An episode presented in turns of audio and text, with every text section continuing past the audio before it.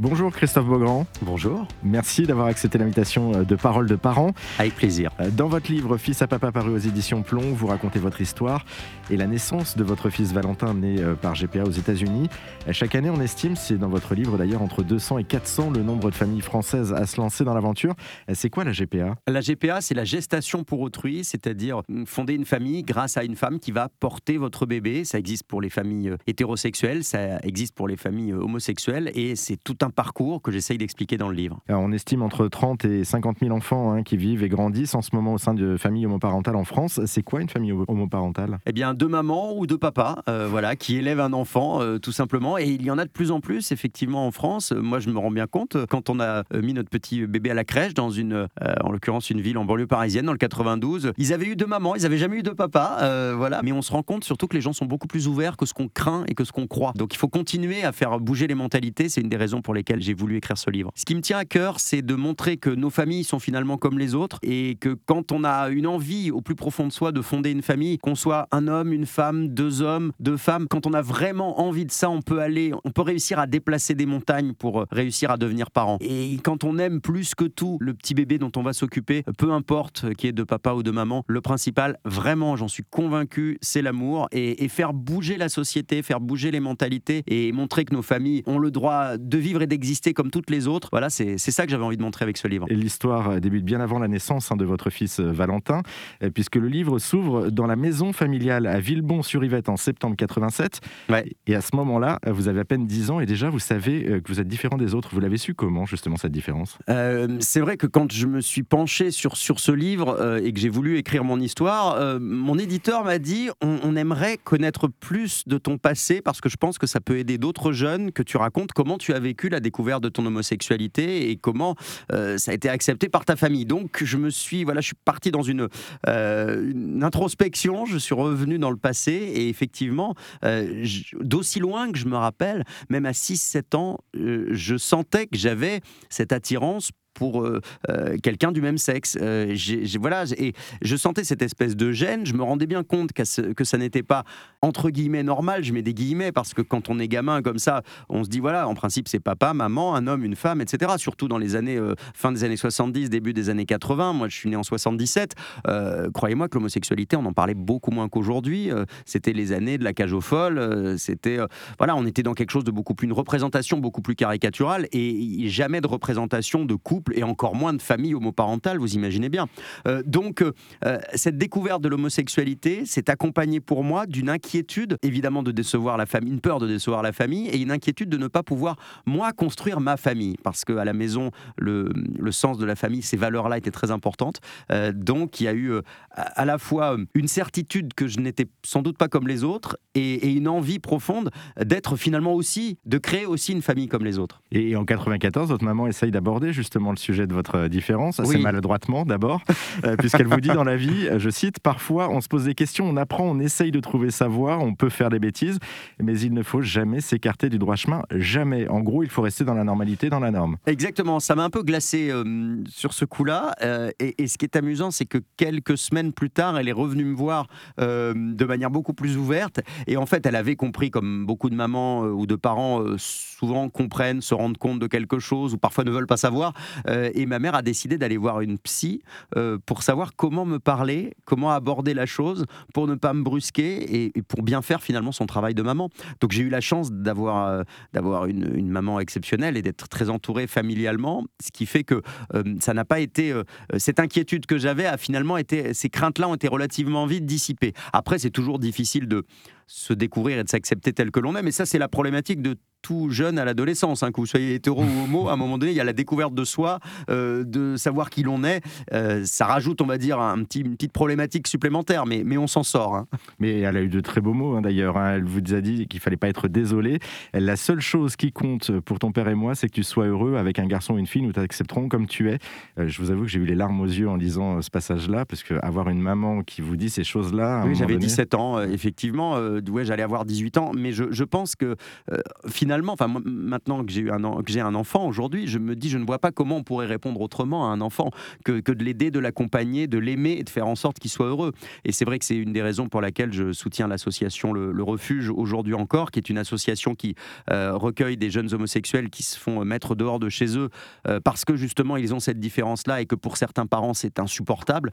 Euh, donc oui, c'est aussi pour ça que je prends la parole et que je raconte ça pour, pour essayer de dédramatiser au maximum et montrer à toutes les familles que oui, votre enfant est peut-être attiré par les garçons, par les filles, et ce n'est pas grave. Et, on peut être heureux en famille et ça peut très bien se passer. Voilà, nous on s'est mariés avec euh, Gislain, on a fondé une famille. Euh, ma, ma, mère est devenue grand-mère, c'est la plus heureuse des grand-mères, et donc tout va bien. Donc dédramatisons, c'est ça le message que j'avais envie de faire passer avec ce livre. Et vous parliez justement de l'association Le Refuge. Vous avez vous-même été victime d'homophobie par l'intermédiaire d'un de, membre de votre famille. Oui, de mon grand-père. Euh, effectivement, c'est la seule personne qui m'a rejeté dans la famille. J'étais étudiant à Bordeaux quand j'avais 19 ans pour une, mon école de journalisme, et j'ai habité chez mes grands-parents puisque la famille est originaire de Bordeaux.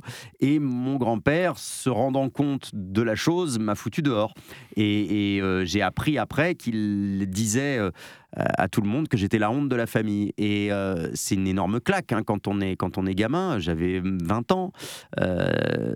mais heureusement, le reste de la famille m'a accompagné. Et ce que j'ai eu envie de montrer toute ma vie, c'est de devenir finalement, moi qui étais censé être la honte de la famille, de devenir la fierté de la famille. Euh, vous avez toujours voulu devenir papa, pourquoi? Ah, Je ne sais pas pourquoi, j'ai toujours eu cette envie-là, j'ai toujours, euh, depuis tout gamin, euh, je me suis occupé de mes petits cousins, mes petites nièces, et oui, j'ai toujours eu cette envie de, paternité. Je le disais tout à l'heure, à, la maison, il y avait un sens de la famille très très fort, je me rappelle toujours de ces vacances en famille sur le bassin d'Arcachon on se retrouvait entre cousins. Et pour moi, la famille, c'était très important. Et, fonder une famille, c'était vraiment dans, dans, dans, ma tête un aboutissement, l'épanouissement d'une vie. Et je me disais, je peux pas passer à côté de ça. C'est ce qu'il y a de plus beau dans la vie de fonder une famille. Euh, je le confirme maintenant que j'ai réussi à le faire. Euh, contre vents et marées, ça a été compliqué, mais il y a rien de plus extraordinaire. Euh, donc oui, j'avais cette envie-là, et, et c'est pas, je pense, un, désir égoïste de vouloir faire des enfants, de vouloir la reproduction de soi-même ou ce genre de choses qu'on lit parfois. Il y a, peut-être quelque chose de l'ordre de la nature et qu'on a ce besoin comme ça de, de, contribuer au cycle, cycle éternel de la vie. Mais oui, il y, a cette envie-là, puis cette amour des enfants. Quoi. Voilà, moi j'ai toujours, euh, ouais, j'ai toujours eu cette envie-là, vraiment au plus profond de moi, qui était très, euh, très importante. Et en même temps, je ne me sentais pas de, de mentir à une femme et de me mettre en couple avec une femme, entre guillemets, juste pour fonder une famille, en me mentant à moi-même et en lui mentant à elle et à toute la famille. Mais là, je vous arrête quand même, parce que dans votre livre, vous évoquez quand même une euh, coparentalité à un moment donné. Et, oui. et pour le coup, c'est avec une femme et vous avez fait marche arrière. oui, c'était une, une, très très bonne amie. c'était c'était il y a un petit moment on a une quinzaine d'années, euh, une collègue de boulot qui est devenue une très bonne amie quand je travaillais à Canal+. Euh, et, je pense, avec le recul, je m'en suis rendu compte un peu après, c'est mon meilleur ami qui m'a ouvert les yeux à ce moment-là, euh, que j'étais dans une espèce de d'idée assez égoïste de vouloir être papa à tout prix et que j'avais pas vraiment pris en considération les sentiments de cette jeune femme qui le faisait peut-être un petit peu par dépit, en même temps pour me faire plaisir, et puis parce que je pense qu'elle elle avait beaucoup d'affection pour moi et peut-être un peu plus que de l'amitié mais moi, j'avais, j'ai eu une espèce de comportement où je n'ai pensé qu'à moi. Et, en même temps, c'est comme ça qu'on apprend aussi, hein, et que on se rend compte euh, des choses, et, que je me suis dit, euh, non, on peut pas être père à tout prix. On peut pas euh, profiter, en l'occurrence, là, ça aurait été peut-être profiter de, d'une, peut-être une certaine détresse affective de cette jeune femme à cette époque-là. Depuis, j'ai eu des nouvelles d'elle elle a trouvé euh, euh, un compagnon et elle a eu un enfant, donc c'est la plus heureuse aujourd'hui, j'en suis ravi. Mais, mais je pense que j'aurais peut-être un peu profité d'une faiblesse. Et, et, avec le recul, mon Dieu, ça aurait été une, erreur énorme. Et, je pense que c'est vraiment ça qui doit, qui doit nous guider. On ne peut pas être parent à tout prix. Il faut euh, évidemment passer par des, des, des filières, par des méthodes qui vont être saines, qui vont être éthiques. Et, c'est ça qui m'a guidé dans, dans l'envie de devenir parent. Alors le projet, il tombe à l'eau. Et finalement, comme vous le disiez, c'est pas plus mal. Euh, vous décidez de vous lancer alors avec votre compagnon dans un projet de GPA. Euh, petite parenthèse, c'est vrai, François Fillon était le déclencheur de ce projet Oui, c'est ça, c'est amusant. Il y a un chapitre qui s'appelle Merci François Fillon, mais c'est tellement vrai. C'était au moment du, débat, euh, des débats pour la présidentielle, et François Fillon avait fait un accord avec la Manif pour tous, en fait, avec la branche politique de la Manif pour tous qui s'appelle Sens commun, et il s'était engagé à un certain nombre de choses, notamment à, à proscrire l'adoption plénière pour les couples homosexuels, à rendre impossible les reconnaissances des enfants nés de GPA, etc. Et là, là, il y a eu une espèce d'angoisse. Moi, j'étais prêt depuis longtemps. Mon mari, qui a 12 ans de moins que moi, j'attendais que lui soit prêt parce qu'il était, il était encore jeune.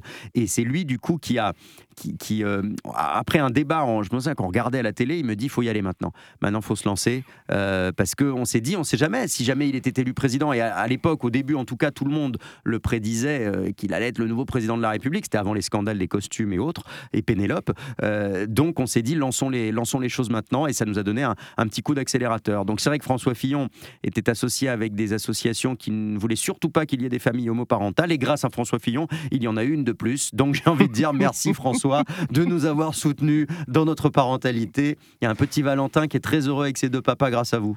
Et au début, vous êtes parti un petit peu à l'aveugle quand même pour euh, ce projet. J'ai commencé en regardant sur Internet, sur Google, euh, un peu comme tout le monde, et on tombe sur, euh, comme on dit, il y a à boire et à manger, on tombe sur un peu tout et n'importe quoi, des choses qui ressemblent à des filières plus ou moins clandestines, via l'Ukraine, via des agences espagnoles, et, quand vous vous inscrivez sur, sur des, des mailings, on vous, on vous harcèle après, on vous demande très vite de donner des paiements. En plus, là, on est dans quelque chose de l'ordre de l'escroquerie.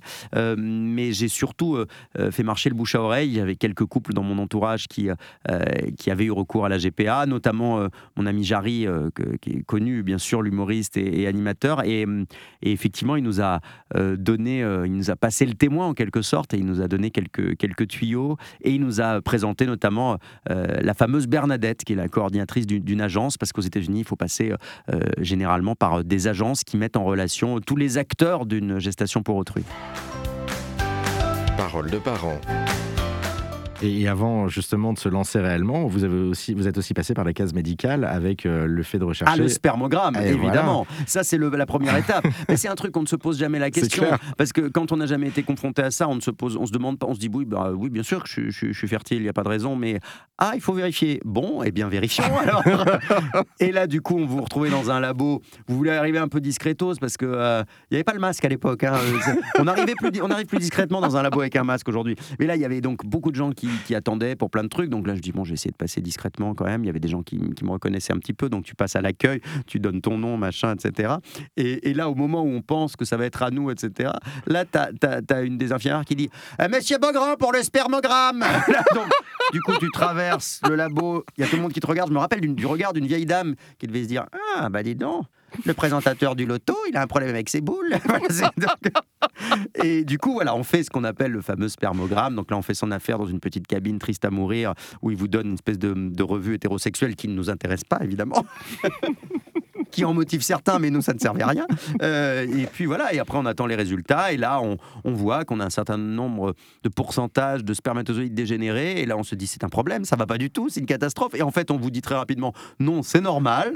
Donc euh, voilà, et puis après, on, a eu la vérification et la confirmation euh, que tout allait bien, et puis c'est parti pour l'aventure. Et l'aventure, elle continue justement avec la structure qui vous permet de choisir votre mère porteuse, votre mère porteuse, pardon, votre donneuse la donneuse de d'abord. comment ça se passe justement pour la choisir Alors, ce qui est un peu troublant, c'est qu'on vous envoie un lien informatique euh, et ça ressemble à un site de rencontre, un peu comme Mythique. Donc, euh, c'est pour ça que je, dis, voilà, c'est un peu le meeting des ovocytes, mais c'est un peu ça. C'est-à-dire que vous avez des photos, vous avez des descriptions. Euh, il y a des, femmes qui ne veulent entrer en contact qu'avec des couples américains, par exemple, d'autres qui ne veulent pas avec des couples homosexuels, et puis d'autres qui veulent bien avoir un, un dialogue, d'autres qui préfèrent rester anonymes. Donc, nous, on n'avait pas de critères particulier. Euh, l'idée, c'était de pouvoir euh, rentrer en contact avec quelqu'un. Par contre, nous, euh, ce qui nous tenait à cœur, c'est de pouvoir euh, garder un lien, donc de pouvoir discuter avec cette personne, que ce ne soit pas un don anonyme. Il y a à peu près un quart des femmes qui euh, se lancent dans le don d'ovocytes qui acceptent de garder un contact et on est rentré dans ce qu'on appelle un cycle connu. donc elle s'appelle Bruna, on a toujours des contacts avec elle. J'ai envoyé les, vœux de bonne année il n'y a pas longtemps là, et qui est une jeune fille parce que sont, évidemment il faut être extrêmement fertile, donc ce sont des jeunes, des jeunes femmes. Généralement elles ont toutes moins de 30 ans. Bruna avait 21 ans. Euh, donc est très jeune évidemment. Euh, il faut pas se voiler la face. Une grande partie de ces jeunes femmes le font pour euh, aider à payer leurs études, pour le don d'ovocytes en tout cas, parce que ça n'est pas le même engagement que, porter un enfant où ça va durer des mois et des mois. En revanche, celles qui acceptent de garder un lien, là, beaucoup plus, sont beaucoup plus conscientes de ce qui va se passer et, et du fait qu'elles vont exister d'une manière ou d'une autre dans la vie de cet enfant. Euh, ce ne seront jamais, ce ne sera jamais une maman. Elle a, elle a fait un don incroyable de ses ovocytes pour aider une famille à exister. Et, euh, et ce sont des personnes d'une générosité euh, absolument incroyable. Et, voilà, ça, c'était que le début, parce qu'après, on a rencontré Whitney qui a porté notre, notre petit garçon. Mais, mais c'est ça que j'ai envie de faire comprendre avec ce livre, que c'est vraiment une association de rencontres incroyable de gens qui vont tous dans le même sens euh, pour aider une famille à exister. Et ça, c'est magnifique. Comment s'est fait la rencontre et le choix de Whitney? Alors, la je préfère le mot rencontre, effectivement, au mot choix, parce que ce que j'essaie de faire comprendre aux gens, c'est que euh, ce sont autant les, les, femmes qui choisissent de se lancer dans cette expérience-là, qui choisissent que, que les couples, finalement. On rentre en contact avec des gens, on discute. nous, on a, on a discuté avec trois autres femmes. Whitney, elle, elle avait parlé avec quatre autres couples.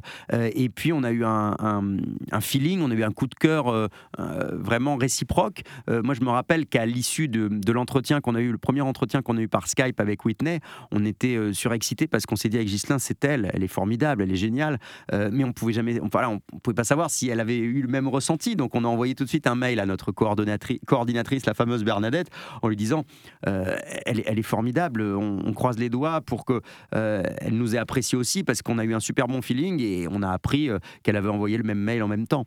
Euh, donc c'est vraiment, sont les femmes qui choisissent C'est ça qu'il faut comprendre. Ce sont elles qui sont à la base de tout, qui choisissent euh, les conditions dans lesquelles elles, veulent faire ça, avec quel type de couple, avec quel couple. Donc on, ne choisit pas une femme sur un catalogue qu'on force à faire des choses. C'est absolument pas comme ça que ça se passe. sont vraiment, il y a un, libre arbitre total de, de, ces femmes. Et je tiens à préciser pour ceux qui ne sauraient pas comment ça fonctionne que ce ne sont pas des femmes qui sont dans le besoin, qui ont besoin d'argent. tout est extrêmement codifié réglementé aux États-Unis. Euh, donc, euh, il y a évidemment un dédommagement, mais ce ne sont que des familles qui ont les moyens financiers. Nous, elle habite dans une maison euh, en banlieue de Las Vegas, ils ont deux voitures, il est cadre hospitalier, elle, elle s'est arrêtée de travailler pour s'occuper de ses enfants, mais voilà, personne dans, cette famille n'a besoin d'argent pour vivre et n'a eu n'a été contraint en aucune façon de porter un bébé pour euh, pour subvenir aux besoins de la famille. C'est pas vrai, ça c'est une sorte de légende qui est brandie par les gens de la manif pour tous, mais c'est de la fake news. Donc il faut faire très attention à ce qui se dit sur euh, les réseaux sociaux. Il y a énormément de conneries et il faut respecter ces femmes. Ce sont des choix euh, des choix de vie et de générosité absolument incroyables. Et, moi j'interdis à quiconque d'oser dire que Whitney qui a porté notre petit garçon l'aurait fait pour de l'argent. On lui a pas jeté des billets sous le nez euh, euh, pour qu'elle fasse quelque chose qu'elle ne voulait pas faire. C'est devenu une amie de la famille aujourd'hui, quelqu'un qu'on aime plus que tout. Euh, et, c'est aussi pour elle qu'on a eu envie d'écrire ce livre, pour vraiment lui rendre hommage parce qu'elle a vraiment changé notre vie. Surprise, en avril 2019, vous recevez une nouvelle qui était très attendue, un message de Whitney, votre surrogate, votre mère porteuse, qui dit Nous sommes enceintes. Ouais, ça c'était un moment, euh, un moment absolument incroyable. Je me rappelle parce que euh, elle nous a appelé en, visio. Euh, moi, j'étais en train de tourner, j'étais en train de tourner Ninja Warrior à Cannes. donc, Ghislain était à Paris, Whitney était à Las Vegas. on attendait avec impatience de savoir si le transfert d'embryon s'était bien passé parce que voilà, il peut y avoir des fausses couches, ça peut ne pas marcher. il faut attendre à peu près une grosse quinzaine de jours pour être sûr que la grossesse est vraiment entamée. donc, du coup, moi, j'étais en pleine émission parce que le rendez-vous qu'elle avait eu chez son médecin avait été décalé euh, euh, de deux heures. Donc moi j'avais commencé l'émission, il y avait Denis Brognard, on était il y avait les candidats qui étaient en train de tomber dans la piscine, enfin le truc surréaliste. Et à un moment donné, il y a le téléphone qui sonne, on était entre deux candidats et là j'avais expliqué à Denis Brognard ce qui se passait. Donc je lui dis Denis, moi je, m'éloigne, je, voilà, j'ai laissé le micro et, euh, et, je me suis mis dans un coin du studio. Mais enfin il y avait quand même les lumières partout, etc. J'avais enlevé mon micro pour, pour être tranquille. et, mais j'avais mon oreillette encore et là j'entendais le producteur de l'émission qui disait mais qu'est-ce que vous foutez les gars? Il y a un candidat qui attend là, on n'a pas que ça à faire. et là, il y a Denis Brognard, très chevaleresque, euh, qui me dit ah, il s'appelle Fred, le producteur. Il dit Ah non, Fred, hein. alors là, non, ah non, tu arrêtes maintenant. Alors, il y a quelque chose de très important qui se passe. Hein. donc, vous attendez 5 minutes. Euh, et, je peux vous dire qu'il est autoritaire. Hein. Denis Brognard, quand il dit un truc, mais qui fait 1m92, tu l'écoutes. Hein. Euh, faut pas le chercher. Ah, faut pas le chercher. donc, je, je, lui en serai toujours reconnaissant parce que ça m'a vachement touché. Et effectivement, euh, euh, Whitney était avec son mari euh, Jacob, euh, Ghislain était à la maison à Paris et, et nous tous en visio, en FaceTime à trois. Et, moi sur mon plateau, maquillé comme une voiture volée. et, là, elle nous dit We are pregnant. Voilà, nous sommes enceintes. Parce que c'est ça, cette histoire-là, c'est ça qui est incroyable. C'est pas Whitney qui était enceinte, c'est toute notre famille. C'est notre petit garçon, il avait déjà là euh, il avait ses deux parents. Euh, ses deux parents sont deux hommes, deux papas. Euh, et il y a une femme qui nous a aidés à devenir parent, qui en aucun cas la maman. C'est pour ça qu'elle a dit nous sommes enceintes. Elle dit voilà, je porte un enfant, euh, mais c'est vous les garçons qui êtes enceintes finalement. C'est votre projet parental qui est en train de, de, de, de, vivre et de se créer. Sous, euh, et c'était quelque chose de. Enfin, c'était une bouffée d'émotions incroyable. Et je me rappelle que dans cette émission, après, euh, puisque ça n'a pas duré très très longtemps, puisqu'il fallait quand même que je retourne bosser, et, et, cette émission-là, ce soir-là, j'ai été hilar du début à la fin. J'étais sur un petit nuage. Donc que les candidats se plantent ou arrivent en haut du mur, arrivent à buzzer, moi j'étais plié de rire tout le temps. j'étais heureux. Euh, j'étais heureux parce que je me disais ce que je désirais le plus au monde est, en train vraiment d'arriver. Euh, et voilà, j'avais 40, euh, 42 ans à cette époque-là. Et, et je me disais, ouais, ça y est, je touche enfin du doigt ce, ce rêve-là. ça a failli me passer sous le nez et c'est ce qui est le plus important dans la vie. Donc ouais, c'était beaucoup d'émotions.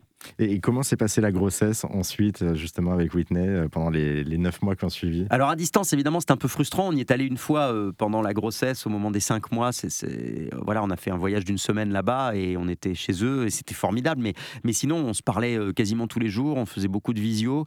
Jacob, le mari de Whitney, l'accompagnait souvent dans les rendez-vous médicaux pour filmer. Donc on vivait ça quasiment en, live. et puis régulièrement, on, on envoyait des petits messages audio. Euh, Gislain était un peu plus, il avait un peu plus de mal à se projeter, donc il le faisait un peu quand je le forçais, mais c'était surtout moi qui le faisais. Euh, des messages pour lui parler, pour parler à Valentin, euh, pour qu'il entende parler français, qu'il entende nos voix. Et, et qu'on lui explique ce qui se passait. Euh, parce qu'on dit qu'il se passe beaucoup de choses, hein, dans la, que la mémoire intra-utérine, c'est important. Euh, donc régulièrement, euh, je laissais des petits messages en disant bonjour, ça va mon chéri, on était deux papas, il y a une dame très gentille qui te fait grandir dans son ventre, mais on, sera là quand tu, quand tu vas venir au monde, quand tu vas sortir, t'inquiète pas. et ouais, c'est... Alors je, on ne peut jamais savoir si ça, si ça sert à quelque chose ou pas, mais ce qui est drôle, c'est qu'on avait aussi euh, offert un livre à Whitney, un livre musical, et notamment avec la chanson L'araignée gypsy. Tous les parents qui nous écoutent oh savent ce que c'est que l'araignée gypsy qui grimpe à la gouttière, euh, tout ça. Euh, et elle nous avait envoyé des vidéos, elle se filmait avec le livre sur le ventre, et on voyait le ventre qui bougeait. donc ça avait l'air de lui plaire, cette chanson, et c'est toujours une des chansons qu'il aime aujourd'hui. L'araignée gypsy, c'est une des chansons préférées avec, avec les crocodiles. Voilà. Donc, donc, oh, les crocodiles aussi. Est-ce que ça a un lien avec ce qui s'était passé pendant la grossesse?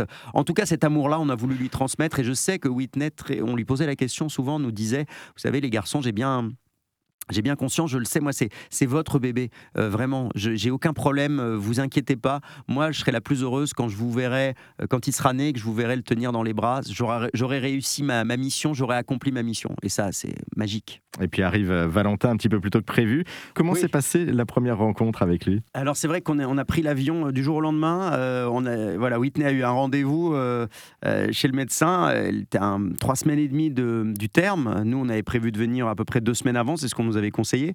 Euh, donc du coup, euh, on a, euh, voilà, c'était branle-bas de combat parce que ça allait arriver beaucoup plus vite que prévu.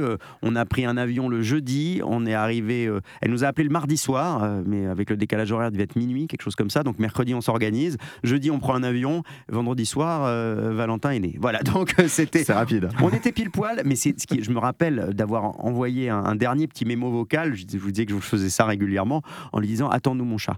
mon chéri, s'il te plaît, attends-nous, on arrive, on était papa, on sera là euh, quand tu arriveras, euh, attends-nous et on arrive. Donc je ne sais pas si ça a servi à quelque chose, moi je, crois au signe, donc euh, ce qui était dur c'est les 10 heures d'avion parce qu'il n'y avait pas le Wi-Fi dans cet avion-là, ça se fait un petit peu moins, là ça commence à se faire mais c'était il y a deux ans et demi maintenant, et, du coup t'es 10 heures sans rien savoir, en, en croisant les moi j'ai pas dormi une minute sur ce vol, d'habitude je dors beaucoup en avion et là je me dis J'espère qu'il sera pas né, qu'on n'aura pas raté ce moment incroyable. Et donc oui, on était tous réunis dans, euh, dans, la chambre, dans la salle de travail, euh, avec euh, la médecin, les infirmières, avec Jacob, le mari de Whitney, Gislain et moi, et autour de, de Whitney pour l'aider, pour la soutenir. on a beaucoup attendu avant, finalement, ça, ça démarrait pas. Et puis à partir du moment où, les choses ont commencé, ça a été d'une rapidité incroyable, puisque a dû durer trois minutes à tout casser. moi, je m'attendais à ce que ça dure, je sais pas, à la télé, ça dure toujours très longtemps dans les séries. et là, ça a été d'une rapidité incroyable. Et, c'est un moment euh, un moment magique, donc je me souviendrai jusqu'à la fin de mes jours. Euh, tu vois arriver ton, petit bébé euh, qui se met à pleurer. C'est et, je, me rappelle. Alors il y a eu une petite inquiétude parce qu'il avait, il avait du liquide coincé dans les dans les bronches, donc il a fallu aller l'amener en soins très très vite.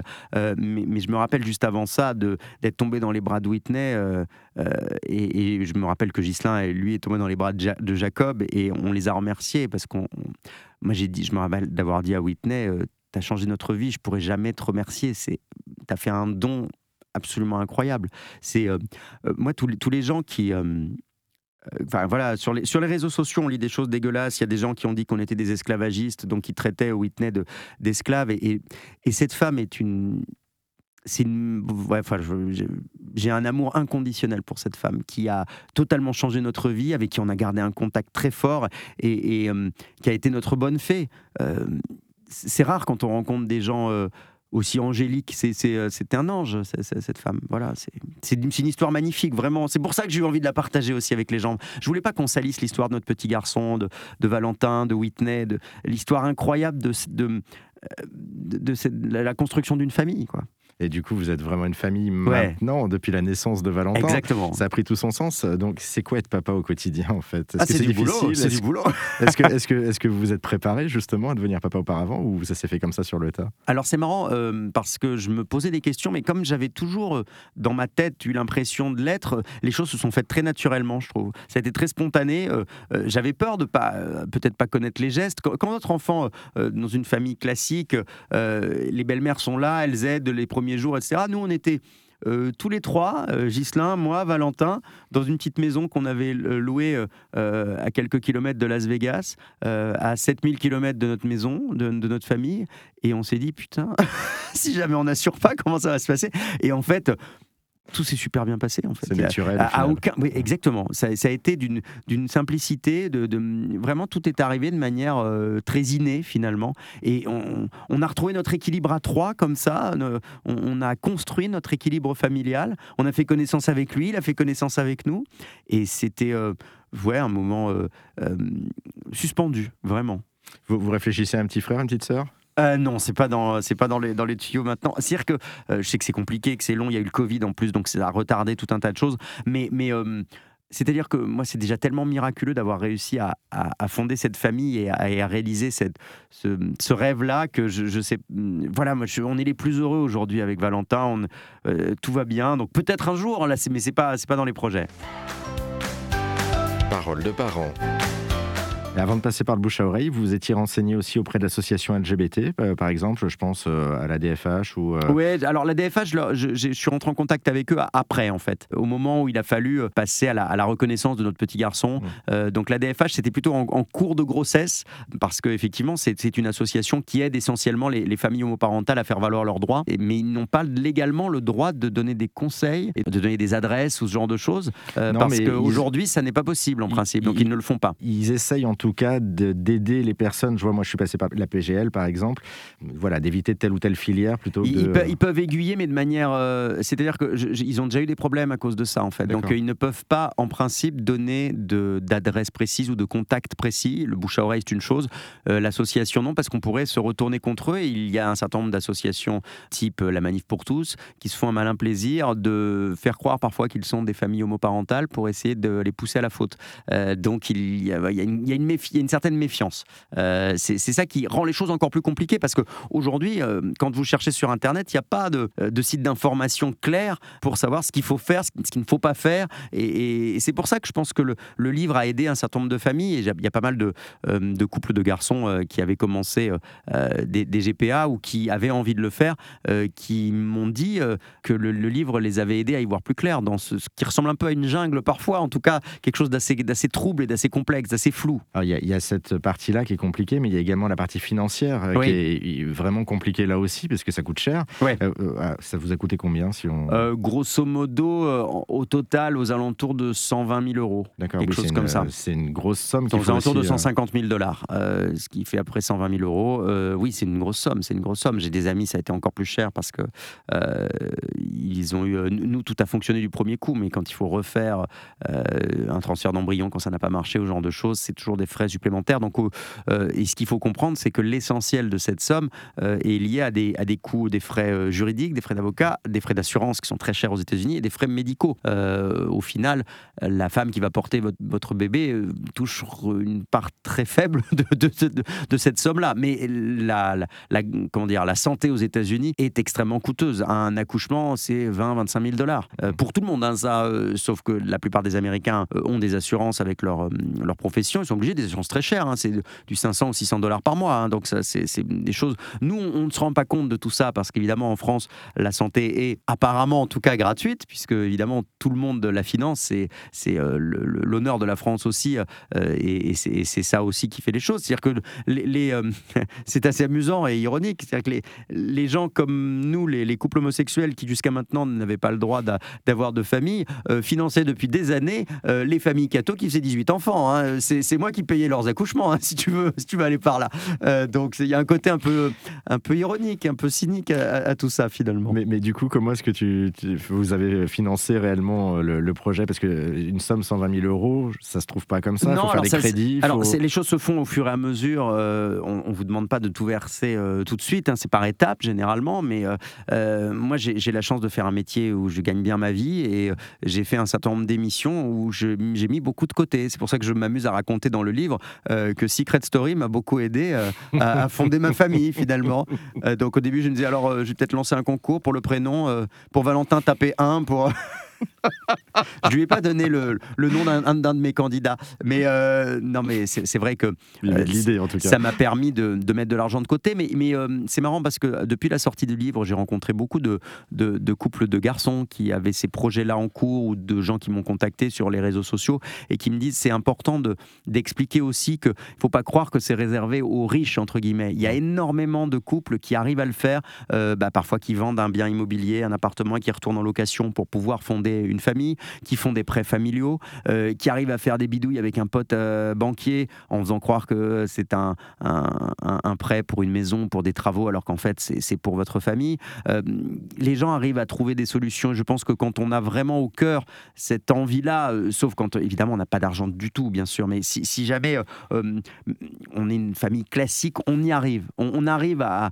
à, gravir des, des montagnes, ça j'en suis convaincu. Alors tu parlais des coûts, enfin du coup c'est toi, mais tu, vas-y tu, parlais des coûts tout à l'heure. Euh, justement, je repense aux coûts médicaux euh, au moment de l'accouchement, etc. Est-ce qu'il y avait une, euh, une mutuelle? Est-ce que tu as pris quelque chose justement pour réduire ces coûts ou pas du tout?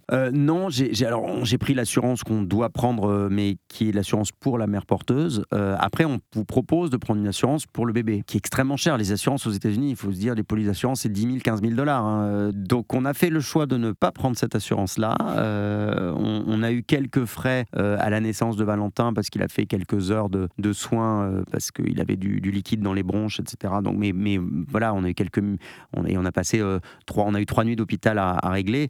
Euh, mais effectivement, dans certains cas, ça peut être intéressant. La plupart des, familles qui font des jumeaux, là, il faut vraiment prendre une assurance parce que pour les jumeaux, il y a très souvent des, naissances prématurées et, pour le coup, là, ça peut très vite. Le problème, c'est que ça peut très vite être 50 000, 60 000 dollars hein, les, les, les, frais médicaux. Hein. Ah oui, oui, je, je, confirme. Donc, euh, non, mais c'est ça qui est très, compliqué. Euh, nous, 10, jours, 10 jours d'hospitalisation pour mon fils en, préma, euh, bah, 117 000 dollars. Ah, il était préma, d'accord. donc 117 000 dollars pour 10 jours, ça fait quand même cher. Et, tu avais pris l'assurance ou pas? Ah bah, On avait pris l'assurance, mais bon, après, je te passe les détails. Il y a eu un problème de mutuelle, d'une assurance à l'autre. Enfin, bon, bref. On a réussi à, ne rien payer. C'est toujours compliqué. Mais, mais, de toute façon, même dans les assurances, tu as une partie, ce qu'ils appellent le déductible. C'est comme, c'est comme pour une voiture. Tu as, la, la, franchise à payer. Donc, donc tu es obligé de payer une partie quand même de. en tout cas, c'est bien de le prévoir à l'avance et pas de se retrouver devant le fait accompli. Il faut, il faut euh, savoir qu'il y a ce, risque-là euh, aux États-Unis. Et si jamais. Alors, euh, si tu quittes un, hôpital, on t'empêchera pas de partir de l'hôpital si tu n'as pas payé. Hein. mais en revanche, tu peux plus jamais foutre les pieds aux États-Unis. Parce que si tu, es inscrit, tu es inscrit blacklisté, etc. Donc tu peux rentrer chez toi, mais tu peux plus jamais mettre les pieds aux États-Unis. Il faut faire très attention. Ou, si tu remets les pieds aux États-unis, eh ben on t'accueillera avec la police en fait. Hein. Exactement.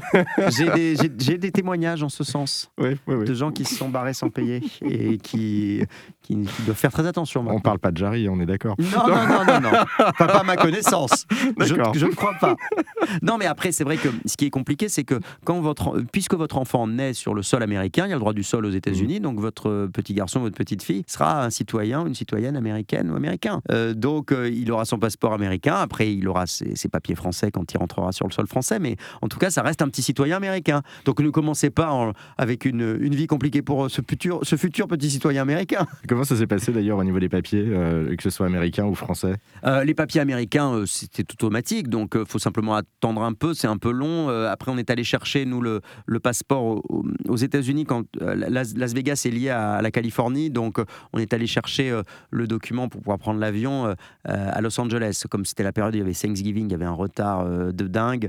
et ce que je raconte dans le livre, et c'est toujours, bon, voilà, c'est la société américaine. C'est-à-dire que vous arrivez pour récupérer les papiers. Finalement, ça ressemble vraiment à une administration française. Hein. C'est-à-dire que tu es dans des espèces de vieux immeubles des années 70 avec des nanas derrière des guichets qui ont l'air d'avoir l'âge du guichet. donc.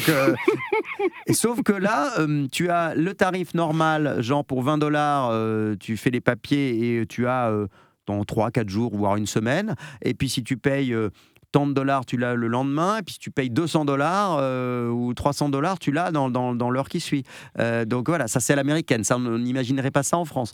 Euh, donc voilà, c'est un peu étrange. Nous, finalement, on avait choisi l'entre-deux pour le lendemain. Et euh, comme elle n'avait rien à faire là, on l'a eu en une heure, le, le, le, le, papier. On a eu en une heure le papier qui nous manquait. Et après, euh, euh, quand tu, tu, montres ton billet retour, tu peux avoir un accès pour avoir le passeport plus rapidement si tu as un billet retour. et du coup, tu as le, tu as le passeport en, express. Et, du coup, le côté français, je présume, ça a été plus compliqué que ça avec Nantes? Non, ça n'a pas été compliqué du tout. Ah, du tout?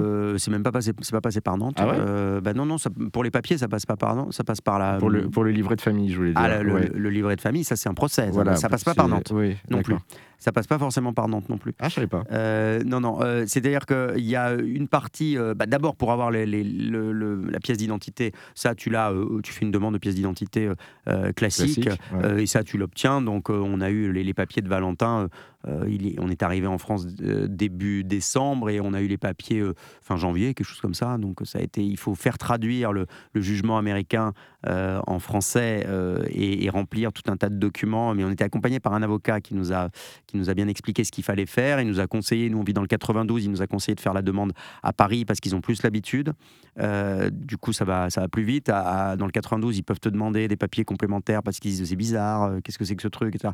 Alors qu'à la préfecture de police de Paris, ils ont plus l'habitude. Euh, et puis ensuite, on a fait ce qu'on appelle une, une exéquature de jugement. donc, c'est-à-dire qu'un tribunal de grande instance juge que le jugement américain qui institue la parentalité, parce qu'il y a un jugement aux États-Unis, est valable sur le sol français. Euh, et euh, ça, ça ne peut pas se faire dans tous les tribunaux. C'est-à-dire que ça peut se faire théoriquement dans tous les tribunaux, mais il, tout dépend de là où tu habites. C'est-à-dire qu'il y a des tribunaux où il y a toujours des refus, il y a des tribunaux où il y a toujours euh, des, des, des, voilà, des transcriptions. et ça, c'est en fonction du président, de l'opinion du président du tribunal de grande instance. C'est pour te dire qu'on n'est pas tous égaux. Par exemple, on nous a dit, si vous habitez dans 78, à Versailles, c'est même pas la peine. la présidente du tribunal de grande instance est en manif pour tous, elle refuse toute euh, exéquature de jugement. Et à Paris, c'est systématiquement oui. Et dans le 92, c'est un coup sur deux. Donc on s'est, euh, euh, pour le coup, on s'est fait domicilier à Paris pour pouvoir faire la demande à Paris.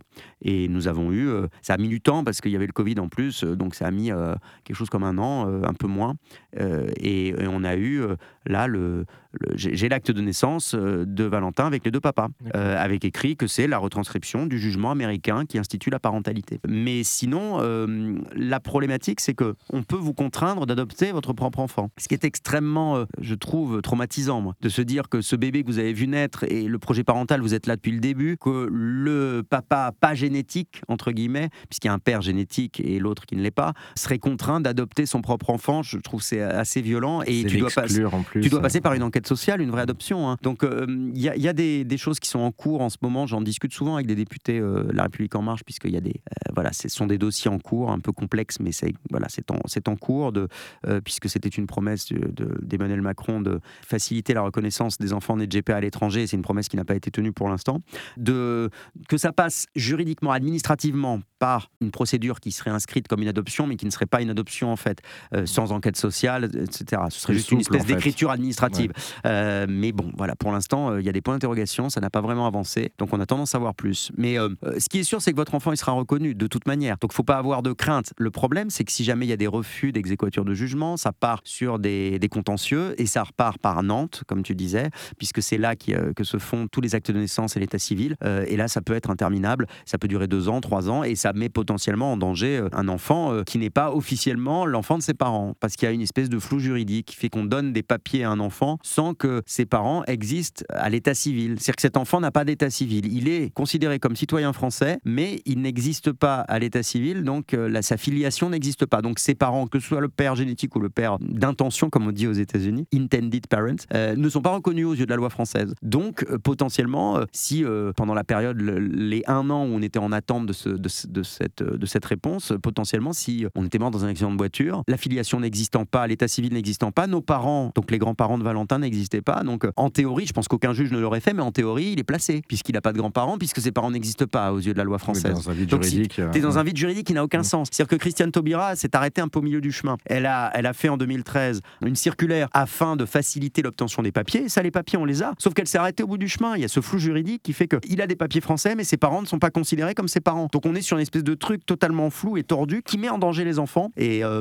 c'est en ça que j'essaye de faire avancer les choses. Et je rencontre très régulièrement des, des politiques à ce sujet pour leur expliquer simplement le, quotidien qu'on a, euh, sans être dans la plainte ou la revendication en, gueulant, etc. C'est la question n'est pas là. La question est, il y a des enfants, ils sont français, ils ont des papiers français, donc il faut faire en sorte de sécuriser, euh, de, les sécuriser, de sécuriser leur famille. C'est très intéressant parce que, enfin, un titre personnel, par exemple, au niveau enfant, on, on attend toujours les papiers, on attend toujours qu'ils soient inscrits justement et Enfin, les papiers, vous avez les, pièces d'identité Non, on n'a pas la pièce d'identité, on n'a qu'une pièce d'identité américaine aujourd'hui. Pourquoi vous l'avez pas, vous? Parce qu'on n'a pas fait les démarches et parce que tous les, tous les papiers en fait sont passés à Nantes, c'est-à-dire que c'est passé par le, consulat. Le consulat a tout envoyé à Nantes directement et il nous a pas laissé le choix. Donc ah. il voulait inscrire en fait les deux parents. Parce que vous avez demandé au consulat aux États-Unis d'abord? Ah, c'est ce qu'il faut pas faire. Euh, c'est ça. si, jamais... Non, mais voilà, ça tu savais pas. Mais si, que euh, vous aviez pas d'avocat euh, qui vous ont conseillé à l'époque français? Non, on n'avait pas d'avocat ah français. Mais ça, il faut toujours. Alors ça, pour les gens qui qui nous écoutent et qui sont en cours de, de faire une GPA, moi ça c'est grâce à l'association la, DFH qui m'a dit prends un avocat. Et d'ailleurs même mon agence me l'a dit. Hein. Euh, Bernadette nous a dit euh, il faut vraiment que vous preniez contact avec un avocat avant pour être sûr des papiers dont vous aurez besoin. Euh, et elle nous avait donné des contacts. Il se trouve que c'était déjà l'avocat avec lequel on était en contact, qui s'appelle Fabien Joly, qui est avocat à Paris, qui lui-même a fait une, une petite fille née de GPA, qui nous a donné tous les conseils. Parce qu'effectivement, là, tu es dans une espèce de situation bloquée. C'est-à-dire mmh. que la problématique, c'est que certains consulats, pendant un temps, facilitaient les choses euh, donnaient les papiers. Sauf qu'il y a eu des circulaires euh, et que maintenant, ils ne le font plus. Donc, euh, beaucoup de gens ont pu avoir les papiers directement comme ça via un consulat en disant Oui, le consulat a dit OK, une reconnaissance. Sauf que maintenant, ça passe automatiquement par Nantes et là, ça passe par Nantes, ça peut durer trois ans. C'est le cas, justement. On est encore en attente, on devait être un dossier prioritaire. C'est ça le truc, c'est que vous n'avez pas été bien conseillé juridiquement à ce moment. Bah, après, c'est comme ça, hein, c'est pas grave. Hein, en tout cas, ça suit son cours, paraît-il. Mais, mais, du coup, tu es, dans, es dans ce flou complet. C'est ça. ouais, il a même pas. il est américain. Petit garçon a, même pas ses papiers français. Euh, voilà. Donc nous, on a eu les papiers français très vite. Hein. Les, papiers français, tu les as tout de suite. Hein. Tu vois, c'est ce genre d'information qui est intéressant. Il faut le savoir. Et c'est pareil pour la sécurité sociale, par exemple. Ça, c'est immédiat. Hein. Bah oui, c'est immédiat, mais encore. T'as même pas besoin d'avoir les papiers. Encore faut-il le savoir parce que nous, on pensait que c'était justement euh, dépendant de ces papiers-là. Ah non, t'as pas besoin d'avoir les papiers pour avoir la Sécu. La Sécu, on l'a eu tout de suite. On a renvoyé le truc. On a eu le. Euh, il a été sur ma Sécu immédiatement, avant même qu'on ait les papiers français. Le, temps qu'on fasse la traduction et la demande de papiers, etc. on a pu faire la demande aux alentours de mi-décembre, je pense. Euh, c'était Noël et donc du coup on a eu un mois et demi pour avoir les papiers. Je crois que c'était c'était euh, euh, fin, fin, janvier ou début février qu'on les a eu les, papiers. Mais la Sécu, on l'a vu avant. La, la, Sécu, ça a été fait dès, début janvier. On, on, avait on avait la Sécu. La seule surprise, c'était les impôts qui attestation sur l'honneur, de toute façon, prenaient sans problème. Donc ah bah pour une fois, pour une fois, regardez le côté positif quand même. non, mais c'est vrai que les gens manquent d'informations et, et, c'est pour ça que les associations sont là. Donc il ne faut pas hésiter à contacter la DFH. Euh, je connais moins la, PGL, mais ils sont très bien aussi, hein, l'association des parents gays et lesbiens, mais la DFH, euh, l'association des familles homoparentales, euh, effectivement, accompagne juridiquement les familles pour faire en sorte que les reconnaissances se, passent bien, etc. Donc maintenant, tout ce dont on parle là, c'est sous réserve que les lois ne changent pas et les lois changent en permanence sur ces, sur ces mmh. questions-là. En tout cas, ce qui, ce qui est sûr, c'est qu'aujourd'hui, on peut toujours. Les, les, papiers, tu les fais. Une, ce que je conseille, conseille à, tous les gens en fonction de l'état dans lequel ils font aux États-Unis, mais c'est d'avoir les deux parents, les deux papas qui apparaissent sur l'acte de naissance américain. Dès lors que les deux papas apparaissent sur l'acte de naissance américain, tu peux faire une demande d'exéquature de jugement. D'accord. Voilà. Donc euh, pour l'instant, peut-être que les choses ça vont, changera peut-être. Peut-être que les choses vont bouger juridiquement. En mais en tout cas, ça, tu peux le faire.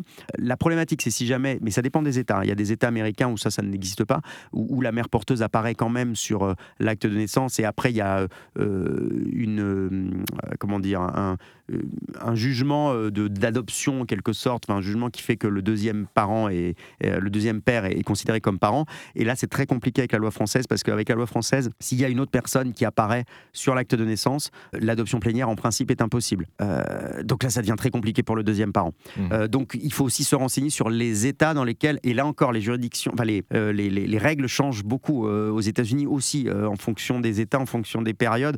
Donc moi, ce que je raconte, moi, c'était ce qui se faisait il y a deux ans et demi. Oui, bien sûr. Entre temps, ça a évolué. Peut-être que ça a évolué dans certains États. Ce que je peux dire, c'est que en Californie ou, ou, au Nevada, il y a des États qui sont très favorables. Les agences, en principe, les agences américaines sont au courant de ça et peuvent vous renseigner par rapport à ça. Sinon, il ne faut pas hésiter à demander à des avocats français ou aux associations de, vous aiguiller un petit peu sur ces questions juridiques pour le coup. Parce que la, question juridique est, est, essentielle sur, euh, euh, sur cette, ces histoires de parentalité, d'autorité parentale.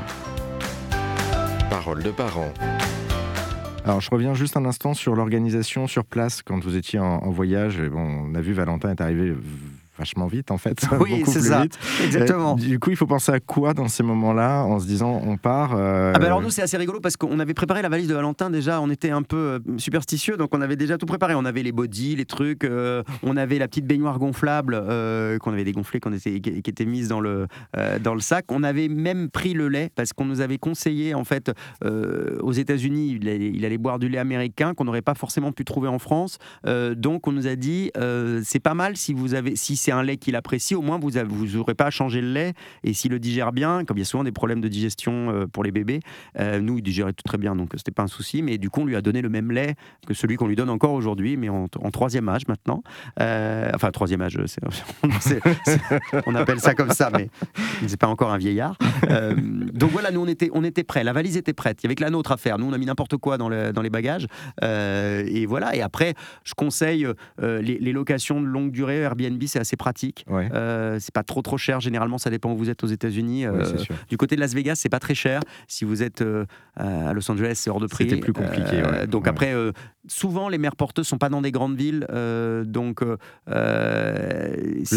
local et voilà, il faut il faut chercher. mais après, c'est vrai que du côté de Las Vegas, l'avantage, c'est que tu as une offre de location très forte puisque c'est très touristique. Quand tu te retrouves au milieu d'un coin un peu plus paumé, tu trouves moins facilement. C'est clair. Et ce que je trouve intéressant, c'est dans la mesure du possible, si vous avez un bon contact avec euh, la femme qui aura porté votre enfant, c'est d'essayer de trouver une location qui soit pas trop loin de chez elle, parce que vous pouvez être amené à, vous recroiser. Nous, euh, euh, par exemple, Whitney n'avait, elle voulait pas, elle n'avait pas prévu de, donner son lait. Elle se disait que si jamais elle ne donnait pas, elle, ne tirait pas son lait, elle n'aurait pas de lait. Et puis il se trouve qu'elle en a eu quand même. donc du coup, elle nous l'a mis de côté et on allait le chercher tous les deux jours, des, petits biberons. donc il a eu, il a eu le lait maternel, il a eu le colostrum et il a eu le, lait maternel au, début, avant de passer au lait que nous avions amené. Euh, c'était mieux en tout cas d'être plus proche pour pouvoir C'était plus pratique. Et puis surtout, si vous jamais voulez avoir un lien euh, de proximité, que vous êtes bien entendu, euh, s'il faut faire 50 bornes avec un bébé, c'est pas pratique. Quoi. Mmh. Il faut bien se souvenir que il est impératif aux États-Unis d'avoir un siège bébé quand tu veux récupérer ton enfant à, la clinique. Ils font même des tests en fait avant de te laisser sortir de, ah bah, la clinique. Si tu l'accroches bien, ils ne te laisseront pas sortir si tu n'as pas le siège bébé de la voiture. Tu pourras jamais sortir avec ton bébé sans le siège bébé. Ça c'est ça c'est une. Donc bon, il euh, y a des gens qui disent qui préfèrent partir avec un siège bébé qu'ils auront acheté en France, etc. Moi, je pense que ça sert à rien de se prendre la tête avec ça. Nous, on en a acheté un euh, dans un supermarché, je sais plus comment ça s'appelle, les, grands trucs, là, les Walmart, là. Euh, ça coûte que dalle, en fait, pour 40 dollars ou 50 dollars. Tu as un siège bébé très bien qui te servira pour les, les, les, les, trois semaines, un mois où tu resteras sur place. et puis, voilà. Nous, on est quand même rentré avec parce que ça, il, faisait cosy aussi, donc du coup, on est, on est rentré avec. En tout cas, je note que vous étiez vachement bien préparé aussi. Ouais. ben, oui, oui, mais c'est qu'on on, on, attendait avec tellement d'impatience qu'au bout d'un moment. On, a, voilà, on, on, était un peu superstitieux, donc on s'est dit que tout était prêt. puis la, la, chambre était prête déjà, donc ça, ça va. Pour terminer, Christophe, est-ce qu'il y a un moment, le, moment le plus important, le plus beau que vous ayez vécu, je présume C'était la naissance, ouais, ouais. Et, le pire moment, justement, que vous ayez vécu au cours de ce, ce projet? Alors, c'est marrant parce que moi, j'ai aucun souvenir de, de choses, j'ai aucun mauvais souvenir en fait. Il y a des moments qui sont pas forcément évidents parce que euh, euh, il y a du stress, il y a de l'attente. Euh, moi, je pense le, le, truc le plus le plus chiant, je dirais, c'est pas un mauvais souvenir, mais c'est la rédaction des, de ce qu'on appelle les contrats, les, les, contrats entre la mère porteuse et, et, la famille, parce que on doit lire des pages et des pages de contrats. Moi, l'avocat, il me passait des coups de fil avec le décalage horaire. Il était minuit et demi, j'avais la tête dans le cul et je comprenais rien ce qu'il me disait. donc voilà. Le, En anglais, décalage horaire, c'est ça, c'est pas facile. Révisez votre anglais. c'est clair. C'est ce que j'ai à vous dire, parce que sinon, on peut ils peuvent vous proposer de la traduction, mais c'est une facture supplémentaire, et c'est aléatoire en plus, mais ça fait une facture supplémentaire. Euh, et, au final, euh, il y a pas tellement, il y a beaucoup moins de termes juridiques compliqués qu'en français. Euh, c'est beaucoup plus basique, c'est à l'américaine, donc c'est assez compréhensible. il faut maîtriser un minimum l'anglais. Et, après, le seul conseil que je donnerais aux gens, c'est surtout ne, vous affolez pas. C'est-à-dire que ça vous semble, au début, quand je raconte tout ça, là, ça vous semble insurmontable. En fait, les questions arrivent vraiment au fur et à mesure. Donc, vous savez, c'est un peu comme une course de fond, euh, une course de, 110 mètres haie. Il faut pas penser à la quatrième haie. Commence par la première. Chaque haie, euh, au fur et à mesure, tu franchis les obstacles les uns après les autres. Ça sert à rien de trop se projeter. Euh, il faut essayer de rester zen. C'est facile à dire, mais il faut essayer de rester zen. Et c'est un bon test pour le couple aussi. Si votre, si ça se passe bien, sans engueulade, etc., ça va très bien se passer. Et, et honnêtement, nous, on n'a jamais été aussi zen que depuis que Valentin est à la maison. Il y a plein de gens qui disent ah quand on a un enfant c'est compliqué à deux etc. En fait euh, vraiment pas du tout. Même euh, même pour les nuits et tout le reste. Parce Mais non alors il a fait ses nuits en sept semaines donc les autres oh, parents sont extrêmement jaloux. Euh, mais non mais oh, tu vas te faire détester par plus d'un ou plus d'une. Non mais par rapport à, vos vous pourrez dire que par rapport à vos amis hétéros, je sais pas si beaucoup d'hétéros nous écoutent mais ils verront, ils verront la comparaison. Très souvent les, les, les femmes donnent le sein quand même. donc du coup papa il continue de dormir. Et eh ben nous par définition il y, a un vrai partage. C'est un vrai à tour de rôle. Euh, et bon, nous, on avait la chance. Moi, je suis plus du matin et Gislain plus du soir, donc on était assez complémentaires de ce côté-là. Euh, mais quand c'est à tour de rôle, c'est que tu arrives à te faire des nuits de 6 heures euh, assez facilement parce que généralement, ouais, il veut boire toutes les 3 heures. Donc, si jamais il dort à peu près bien, voilà. Et autre petit conseil, ça c'est très personnel, mais je vous déconseille le babyphone. C'est de l'esclavagisme. Nous, on n'a pas eu de babyphone et, et, du coup, c'est vachement mieux parce que c'était dans l'obsession. Dès qu'il se retourne, qu'il fait un petit bruit, tu vas le voir, du coup, tu le réveilles et il s'endort pas. Donc, le babyphone, franchement, ça, sert, ça sert à rien. Nous, on a des, copines euh, hétéros qui sont obsédées par le babyphone. On est, on est en train de manger et ils regardent, oh, il a bougé, il a bougé. Mais attends, laisse, il dort. Euh, c'est un bébé, il dort. Ça n'existait pas le babyphone quand on était gamin et on a été très bien élevés. Donc, ne vous mettez pas euh, comme ça des, des, boulets aux pieds. Le babyphone, c'est vraiment pas indispensable. Voilà. C'est un bel outil mais moi, perso, je suis plutôt contre. Et, c'est bien aussi de le couper parce que moi, je me souviens les premières nuits où il faisait des bruits. Mais c'est ça. du tout tu regardes tout le temps, tu dis est-ce qu'il s'étouffe, est-ce qu'il machin? Non, non, rassurez-vous. Un bébé va très bien, il fait dodo, tout va bien. Vous pouvez aller le voir. Si vous réveillez, vous pouvez aller le voir de temps en temps, s'il dort bien. Euh, et voilà, mais tout va bien. Une, petite, une petite anecdote pour terminer, justement. Euh, oh, ou, une ou deux d'ailleurs, euh, avec, avec Valentin, quelque chose, quelque chose qui, qui, éventuellement vous a surpris tous les deux, auquel vous ne vous attendiez pas Je sais pas, moi je pensais par exemple au petit bruit juste après la sortie de l'hôpital. La première nuit qu'on a passée, on a, il faisait des bruits dans tous les sens. Moi, j'ai, enfin, ça, ça, m'affolait, je savais pas, j'étais pas au ah, courant. Ah, moi, il faisait pas trop de bruit, moi, mais il en fait beaucoup maintenant.